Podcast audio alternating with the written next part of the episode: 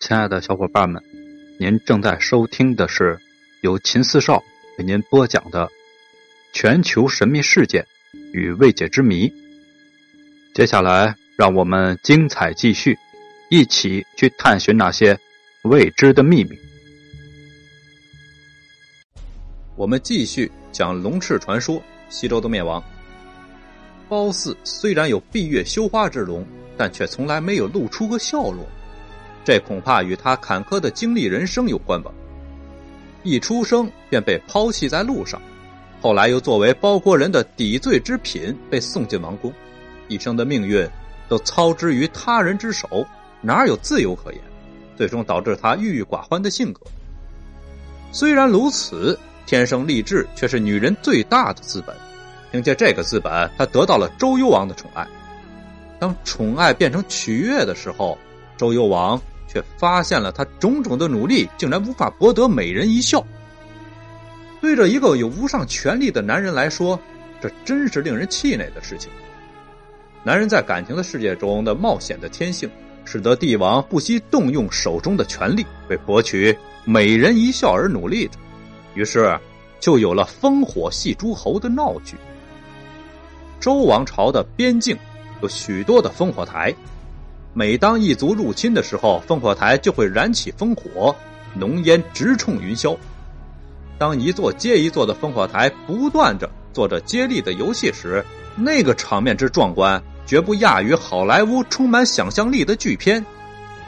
周幽王想到了好玩的点子，他命令在烽火台上点火，这是发现敌人入侵的信号啊！古代这种传递方式笨拙却高效。烽火台的预警翻越了高山峡谷，奔驰在平原河川，很快就传到了各诸侯国的都城。恪尽职守的诸侯们从来不敢怠慢烽烟的警号，他们对周王室的防卫是有着义不容辞的责任。当各路诸侯率领着各自的军队，以十万火急的速度匆匆的赶到京师的时候，却意外的发现战争的情报只是一场骗局。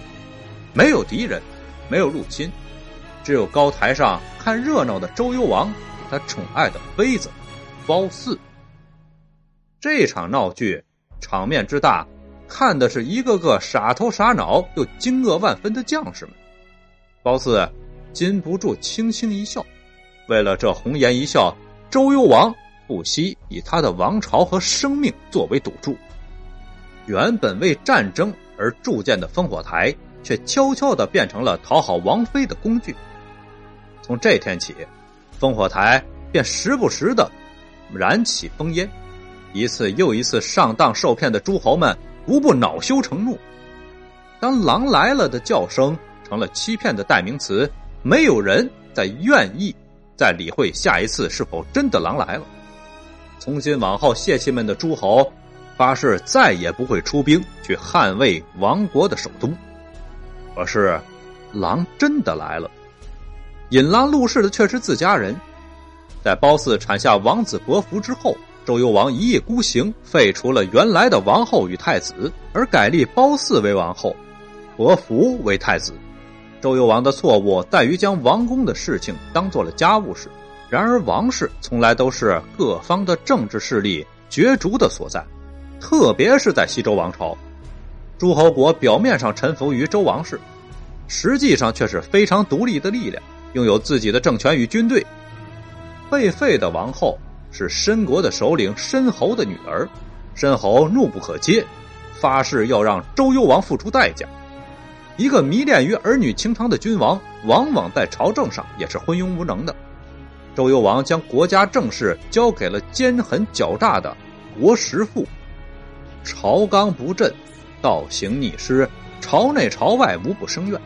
申侯充分利用了朝野的不满情绪，秘密的与曾国建立了同盟，并且约同一族，即周王室的强劲对手犬戎，联手对付周王室进行突然袭击。犬戎军队在申侯里应外合的情况之下，如入无人之境，直捣镐京。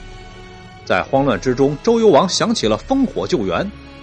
当诸侯们又见到可憎的冲天浓烟的时候，他们都只是嗤之以鼻、袖手旁观。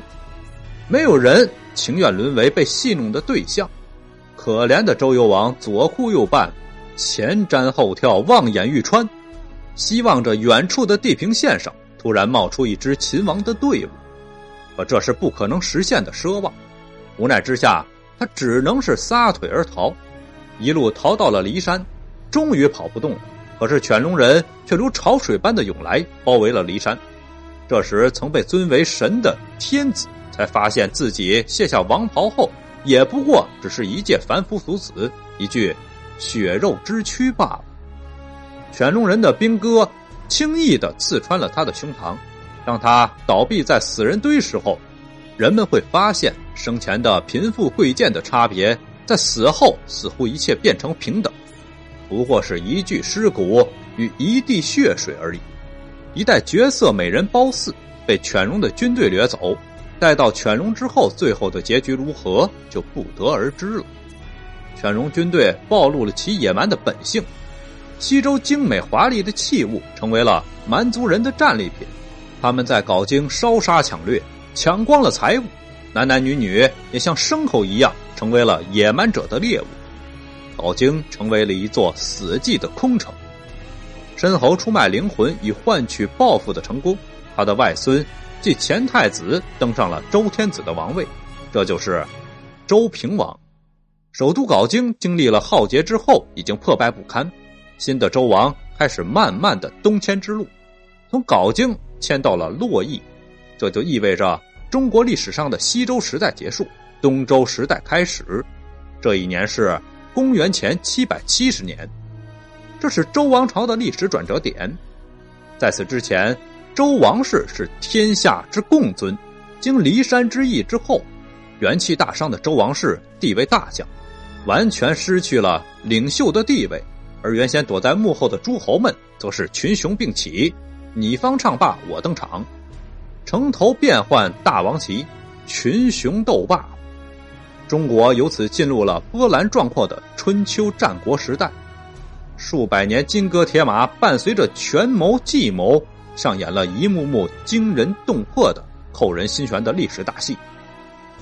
这是一个大动荡的年代，当一个旧的秩序灭亡，一个新的秩序开始之时，一切都是生机勃勃、活力四射。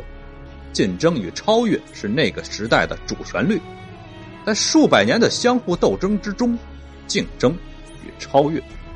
无形中勾勒起了中国人的精神家园与文明大厦，在之后的两千年里，由秦及清，中国人的血性无有越过东周之时；中国人之自由无有逾越东周之时；中国人之文化无有逾越东周之巅峰。此乃中国历史之黄金时代，乃是中国真正的光荣时代。在此推荐一下我的新专辑《从秦朝到清末的故事》，这里面讲的全都是帝王将相以及后妃的传记，有很多的资料和野史，希望大家赏个脸去点击一下订阅去收听一下，是我的一个精品的作品。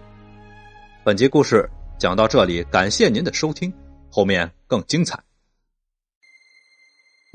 您刚才听到的。是由秦四少为您播讲的全球神秘事件未解之谜。如果喜欢，请您点击关注、订阅一下。另外，别忘了打赏一下。下集更精彩。